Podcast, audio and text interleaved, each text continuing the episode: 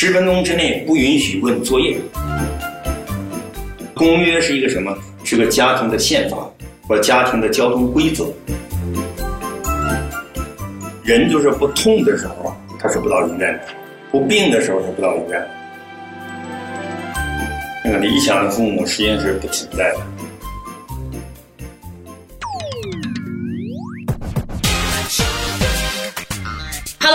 听众、各位观众，大家好，欢迎来到今天的围炉 Talk，我是主持人小瑞。那今天呢，我们非常有幸的邀请到了中国家长教育研究所的所长齐大辉老师和他的好朋友出版人林秋兰老师，欢迎一下两位。谢谢。你小时候挨打吗？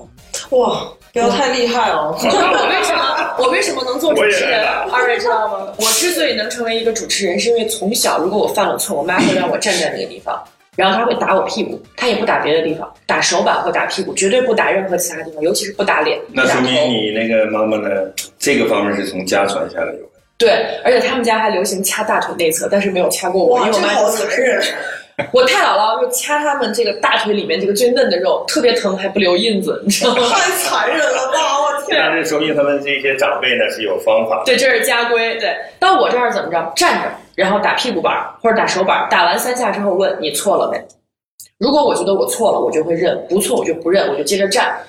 然后如果我妈说你好，你就认为你不错是吧？你为什么没错？我开始说。如果我妈认同了，我妈会让我打她的手板儿打三下，这个事情过去了。这就很公平，你们家很很公公平，对很公平的。但如果说我真的 错了，我就说我错了。这三下打完，我说我错了，我妈会有下一个步骤说哪儿错了。哦，终极问题，好可 我要开始总结，要说到她满意为止。所以后来我妈经常说，不该送你去学播音主持，现在你太能说了，老说的赢我。我说那你还不该少说我我错哪儿了？那还不是从小让我爱 你小时候的一次又一次的培养。对一次又一次打完之后的培养，才让我现在变成了一个话多的人。所以不光话多，你的话一定是准备脑子转的飞快，然后准备出的逻辑非常强，一定要赢你呀。因为那是要挨过打之后才能说。其实我觉得这种方式还培养逻辑思维能力也还不错哎。我能看出他妈妈在家族里面那个痕迹，这是弹道原理，对吧？对就是行为轨迹。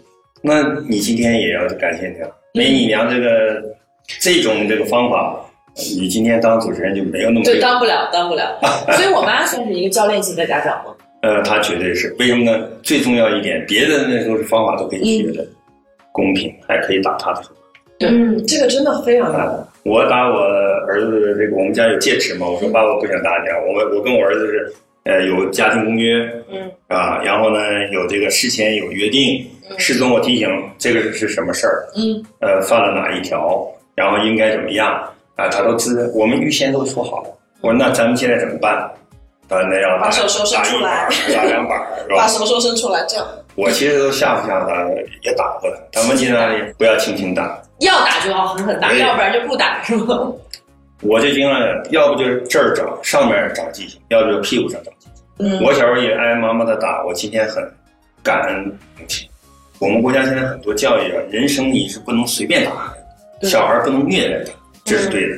但问题说，你跟他商量过的、公共约定的，他犯了错误，你要什么？那个公约里面一定要写的非常清晰，就是用动作来表达，嗯，而不是用概念来表达。我们现在的教育都是用概念，对，你一定要用动作。落实到最实际的地方去。一定要用动作。比如你刚刚你说妈妈不是这样的，嗯，摔一下，对，这就叫动作。我小时候是拿筷子去翻菜的时候，过中线，呀过中线。那我妈妈家也是大户人家，那一过中线，那筷子啪就打，就打手指哎，。我怎么觉得我跟老师像是一代人？因为我小时候也是筷子呀、抖腿呀、对呀吃饭女孩儿吧唧嘴都要打，这都是我挨打的那个。这都是家规最简单的事，对，是吧？你比如像我们家，现在我教很多学生就是三边儿嘛，嗯，是吧？叫走路沿边儿走，嗯你不要在中间横晃。对对对，现在大学校园里、中学校园里，老师都在那横晃的都很多，都没有无意识犯错。对这就没规矩，没有文明，对吧？第二呢，就是什么呢？呃，你这个上电梯要靠边站，对因为第一是安全，第二让出空间给别人。对这是个文明左行右立。哎，对，那么再一个就是说，吃饭的时候要溜边儿夹，啊，是你不能在中间别过中间。中间来翻去。现在孩子很多这个吃相啊，都跟大人有关。嗯，而且我们家还禁止一件事，就是比如一家人过年出去吃饭，很多家长都是这样的，比如先给小孩加一点，比如人没齐，先给小朋友弄一点先吃着，我说哎行，你拿个椒盐蘑菇，小孩去拿一个吃。我我们家这样绝对是要挨打的，长辈没有来，长辈没有开动之前，谁都不许绝谁都不要动。对，这还有小个还跟家庭文化有关。你比如像在我的父母的地方，我们家里大人不动筷子，我们小孩就不能动筷子，对是吧？但在我的这个太太他们家里，那是像流水席一样，谁先来到孩子们先吃，谁来。所以这个是两个家庭的文化混在一块儿，才成立一个新生家庭。这就是新生家庭，那个里呃刚刚说的那个自然型家长的，就是不同的那自。然有自然的好处，那个教练有教练的好处，这两者呢不能对立起来。最好都是一个能够掺杂性结合。那有没有一个结合的办法，或者说把自然型里面的一部分用转型到教用？公约就是工具嘛，啊公约就是个整合工具。最最简单，什么叫公约？你比如说，我有一本书叫《这个一次管一生的教育》，嗯，啊，那什么叫一次管一生？我实际上就是一个案例。啊，小的时候这个小学抽烟，嗯那同学都是小学就抽烟，那小学那个我是这个六一年嘛，结果我们很多同学比我都大一岁半左右。哦。啊，那他们那个那个都是在那个什么厕所里啊，什么他们跑外面那个，我们那时候，呃，我是大工的子弟嘛，就大连理工大学的，我们附中后后面就是呃山地啊，呃比较荒野，他们小孩男孩嘛，那他都要什么，每个人都抽一口，那就一根烟，不抽怎么样？流水抽，你不抽不是一伙的，那不行啊对那你要告密排挤你。对，所以那那小孩子每个人都抽，那后来呢？那不是被老师抓到吗？嗯抓到那主犯，那就被罚嘛。那我们是从犯嘛，从犯那也是回家告。那时候呃老师都很负责任，呃，告诉父母。那我父母都是大工的老师，他们那跟老师都特别熟。揍吗？那我小时候挨很多打，我爸爸还算比较讲这个，给你讲，就像你妈妈给你讲道理的，呃，给你申诉啊，今天话叫申诉的时间。你先说说咋回事儿？我妈是一言堂的，那不管今先做再说做这事儿。我说呃有，有了以后不用说了，打。哎行，先揍。我们家要下跪的，哦，跪在那儿，你还站在那儿，那还罚站算好，我那跪着，跪着再拿那什么笤，我们那拿笤帚疙瘩打那个屁股，嗯，是吧？那我这人又犟，就是我属牛的嘛，那打一下错错了没有？错了，这是咱自己知道错了是吧？第二是什么？错哪儿了？好像啊，都一样。都一样，都一样，真的都一样。那就没话了。有时候他说的话不可能会家长会夸张的，嗯嗯，很多为什么小孩跟大人有一是认识的差异，第二严重程度的判断，对还有一个很重要的那事儿大事小的那个不差。对，所以小孩经常在这里找缝，确实他找的冤枉是吧？嗯。其实呢，他我不是我想抽烟，是人家给了我不抽不行而。且我也觉得抽这一口没什么，家长就想他抽烟很开心，这是一个会有原则很多奇怪的他会联想到我，他会变成街上的小混混。你，你就看到孩子抽了一口烟，这个时候妈妈的脑子里面已经已经补充到你入狱的那一刻了。对对对对，就这样街上的小混混的状态。因为我还做过中国青少年预防犯罪研究会的副秘书长，做了很七年多。家庭的原点在哪里？在家长。嗯你比如说，我们注重家庭，什么注重家庭的谁是家庭的主人呢？嗯那个带头人呢？那是家长嘛。那么你说做家教，谁唠叨孩子也是家长。嗯，呃你的样子像你妈说什么样子，我妈妈说什么样子，你妈说什么样子，那都是他的家风整体？家风就是一个样子嗯一种状态对。一种状态嘛，那个样子是随时变的。嗯，是跟情绪有关的，对，是吧？所以这个上最根本的负责人就是家长。那我妈咪说完了以后，那就就像你说的，想到你呃长大了入监狱的啊，呃小混混呐、什么事儿都想了，那讲的话呢很苛刻的。那我又要狡辩嘛，要狡辩那不还得挨打吗？对，那挨打以后一次打二次，二第二条的时候我就这样就站起来啊，你还敢站起来？再揍。啊再打一下躲起来了，第三次我就躲躲条子，那就得叫我爸爸帮忙。我父亲也是做老师的，所以他比较讲道理。嗯，呃，说那个你过来，就把我给拽到另一个屋里，跟我讲道理，是吧？他跟你讲还是他想先听你讲讲这事儿？我父亲给我这个申辩的这个时间，他说你先跟我讲讲这事儿咋回事儿？他其实都知道，但是基本我爸爸知道，我妈妈说的事儿要进行修剪、修正，就是会有一些夸张的部分，相相略微的会理性嘛。基本上咱们那个妈妈呀，都感性的为多，对爸爸呢相对理性为多，嗯所以我爸爸让我去呃，把这个过程说一说，呃，自己里面角色说一说，自己的合理理由说一说，那我爸爸也能够理解。呃，这样的话呢，我的气儿就消一点。他当然会要跟你说，抽烟是一个不好的行为。那么第二呢，就是说这个事儿你是小孩，妈妈的这个呃打了你，你不能跟妈妈这个态度，对吧？这个是。那再说你你大了才能够抽烟，呃，你要写个检讨，妈妈让你写检讨，赶快去写。嗯，那我们那个时候都是写检讨很溜的，然后？天天犯错误。暴露了什么？暴露了什么？我最怕的是写完检讨，妈妈要挂在贴墙上，哦因为他俩当老师嘛，家里很多大哥哥大姐姐学生来，哇，好尴尬那一来。以后，他什么我就自然就站在那儿藏了嘛，就把那个藏在身后。我妈说：“大辉，你让开，让那个哥哥看看你犯了什么错误，姐姐看看。”我我这个我妈妈不好理小孩自尊心的。对对对，哎呀，这个是我对我妈妈那时候最有意见。因为我们现在流行的说是社死现场，反复的社死。那没辙。那后面就是说写个检讨，那当时我们也不知道什么叫大和小嘛，那大什么叫大了才能抽烟呢？那是大人行为。我们就那个小时候读那个书嘛，叫三十而立。那我就说，呃，我这个保证三十岁以前不抽烟。嗯，这不就是这一个算是约定嘛？公约就是约定嘛，给你公示出来就叫公约嘛。对，啊、然后我就这个，但是真正能管住我的，我这一辈子没抽烟，就是因为什么？说话算数这一个原则。对，那是我的算是习武以后，这个师爷对我很好。那么小时候，我们的山东老人说，不许抽烟，嗯不许喝酒嗯，不许赌博嗯，不许欺负女孩子，嗯这多简单的事儿，就是行为规范嘛。对，呃，有公共约定，你要发愿发誓的。哦，呃我们叫吃戒嘛，那么戒定慧这些，你要有一些小规矩嘛。那这些东西，像你比如说像这个你妈妈说这个不许这样，嗯，那这就是你发了誓发了愿，那你要做了怎么办？得罚你，对，而且我后来，他在我心里成了一个不能做的事儿。这就是公共的价值观，公认的价值观，是吧？说什么叫核心价值观？其实从老百姓的生活上讲的，就是大家共性的认同。那你说这样是不是有一个好处？就是说，如果孩子从小 用一些小事儿来培养他有一种边界感和一种责任感，他长大之后也会更容易成为一个对自己更负责、对社会更负责的人。一定的，我个人体会就是什么，心律大于法律。是，从内在来讲，你有心律的人不会触犯法律。对第二呢，家法大过国法。从个人角度往外看，从社会角度是国法最大，但你要从个人来讲，家里有一个长辈管你，比外外面的单位领导管你更强。而且如果把你管好了，你以后也会去用理智的方式思考，不管领导也好，谁也好，包括你以后的丈母娘她管你也好，有没有道理？没错，你判断问题的方式变成了我先思考，对我需不需要接受这个价值观或者这个公约？如果是我该接受的，我一定接受。你知道公约最好的一件事是什么？不用商量，就像你娘讲的那一句话，那就是公约，对对不对？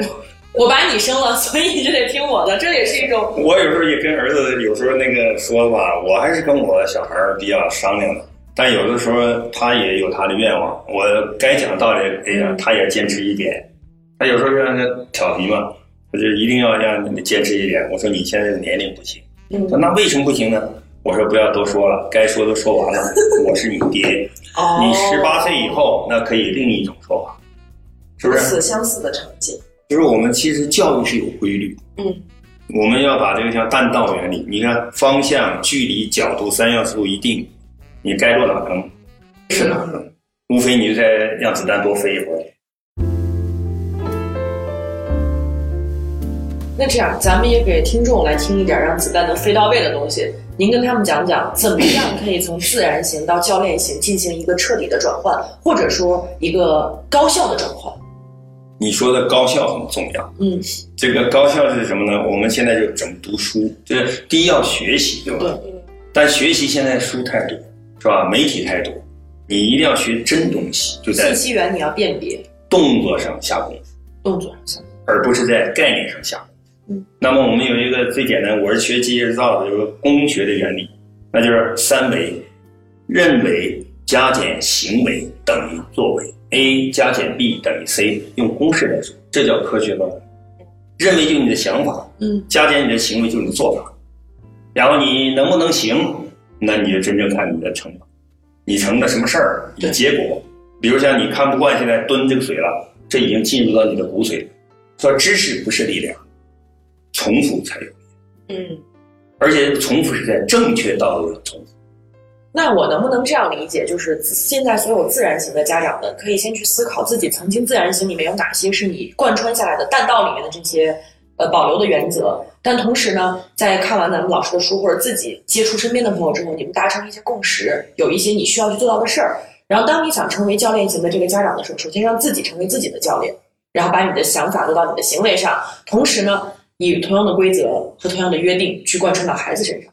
可以这样理解吗？可以这么理解。最简单说一件话，就是说，过去我们中国的文化传统文化叫文武双全，嗯，就是文的武的能说还能做。嗯比如像我们打拳，你不能说拳呐、对，你打拳一招一式，千锤百炼，这是我们的成语，嗯对吧？所以现在真正的学习就在一件单元上，呃，一个月干一件事儿可以吧？可以，哎，那你一个月能干一件事儿，又有一个环境加持，呃，互助家庭三五，我们有很多学习小组，三五家相互督促，相互必要，因为我们都有公共约定在前，谁坐在前面，比如叠被子，你要不叠怎么办？嗯那它很简单，我们有那个群嘛，每天现在很多我们实验学校，那么都是发一张照片，都是家长发的。我们很多实验小学，呃，都是一个年级一个年级做，大家都发。为什么？有公共的约定，有纪检委，对，是吧？有那个公共监督，完了大家还要面子。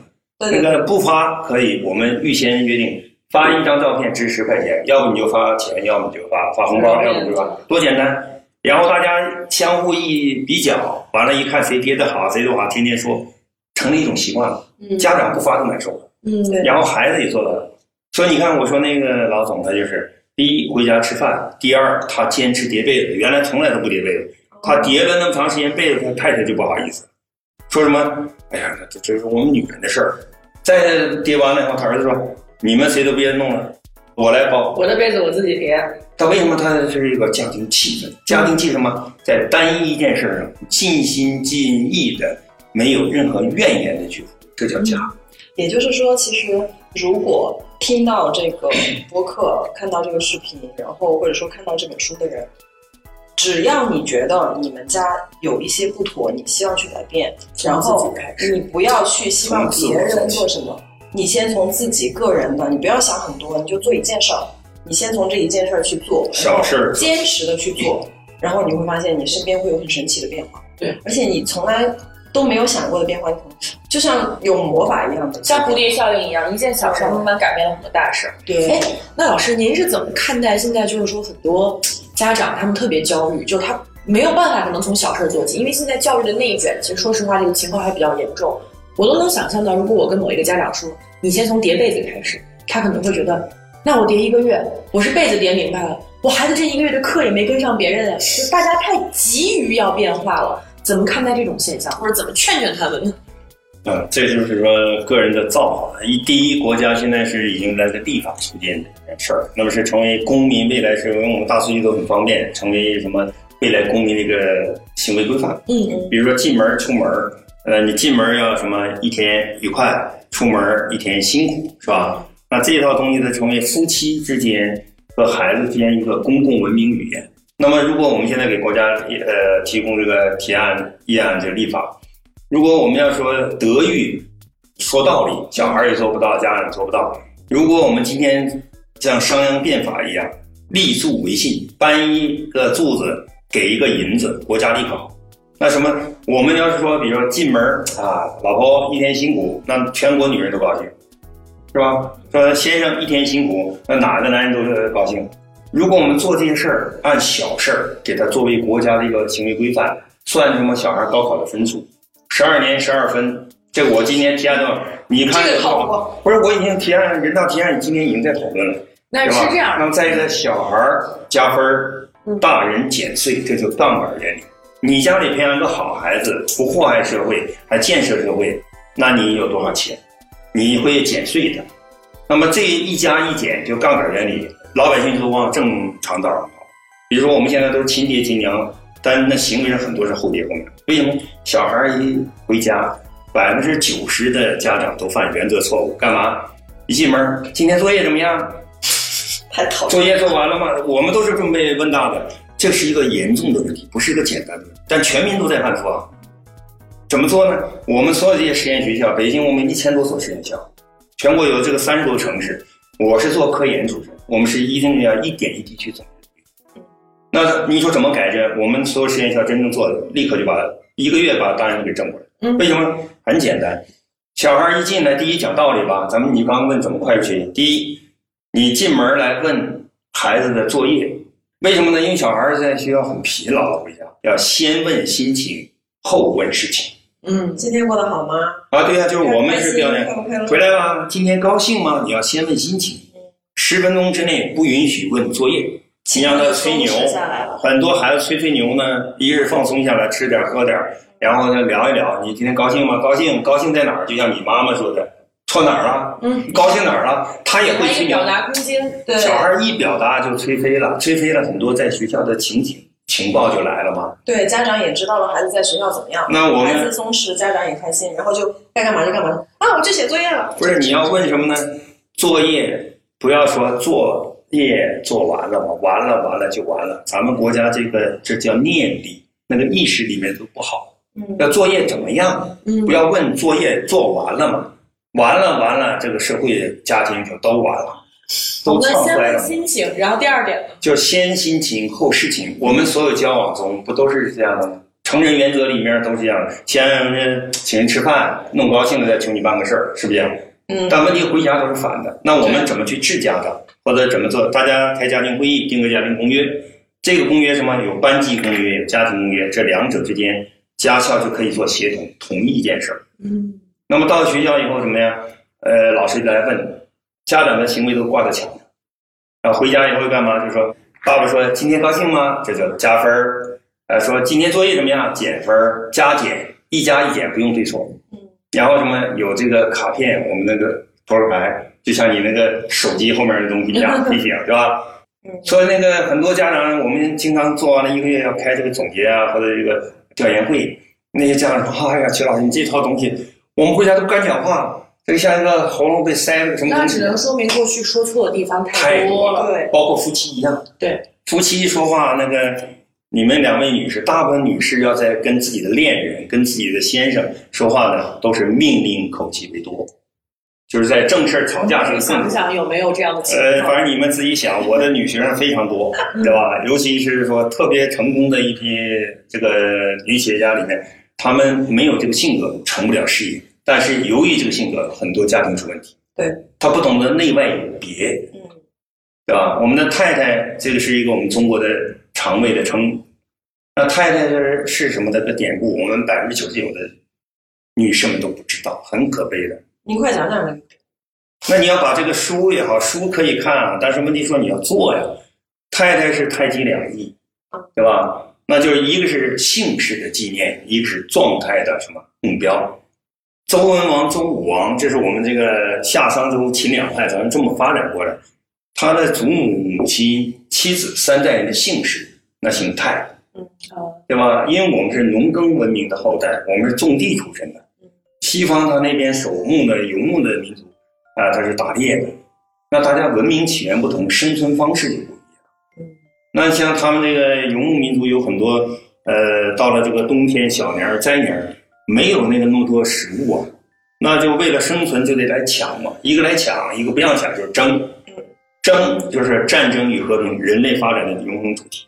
今天一样，啊，家庭也是这么回事儿，是吧？那么就说要不要打仗这件事儿，我们过去没有国家的，是什么母系社会，要问头人，是吧？说这个要不要打？他说不要打仗，打仗要死人的。呃，他们有孩子，又有老人，有女人，很可怜的。我们有吃不完的粮食，我们有先进的生产力，干嘛要打仗呢？我们留点粮食让他们过冬，嗯，是吧？我们有种子，呃，有黄河水，有这个土地，呃有太阳，明年又丰收了嘛。所以他们就沿着黄河啊，三代人迁徙，啊，让出城池，留下粮食，让他们怎么样避免战争。所以中国我们是一个核文化的公约精神的这么个集体主义的国家，咱们的文明跟外面不一样的。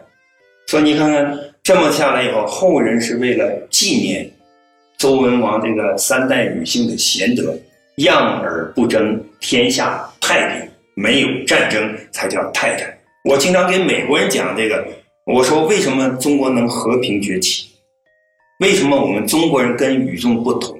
我们郑和下西洋的时候，世界第一大舰队，我们都是敲个锣、打个鼓，到处问找人呐、一看那么大舰队，不是要找人要点水，要点给养，咱们是去换，而不是去抢，对，这是跟西方完全不同的。对，所以看来太太这个角色在家庭生活里面还是很重要的。然后家庭公约的这个部分呢，我觉得所有的女孩子们也可以想想，对你老公要求些什么，然后自己能做到些什么。